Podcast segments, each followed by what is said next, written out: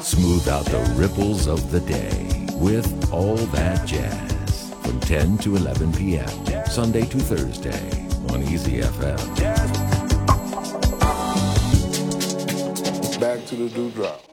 Dear audience, how are you out there in Radio Land? I hope you're doing good and ready so for some nice jazz.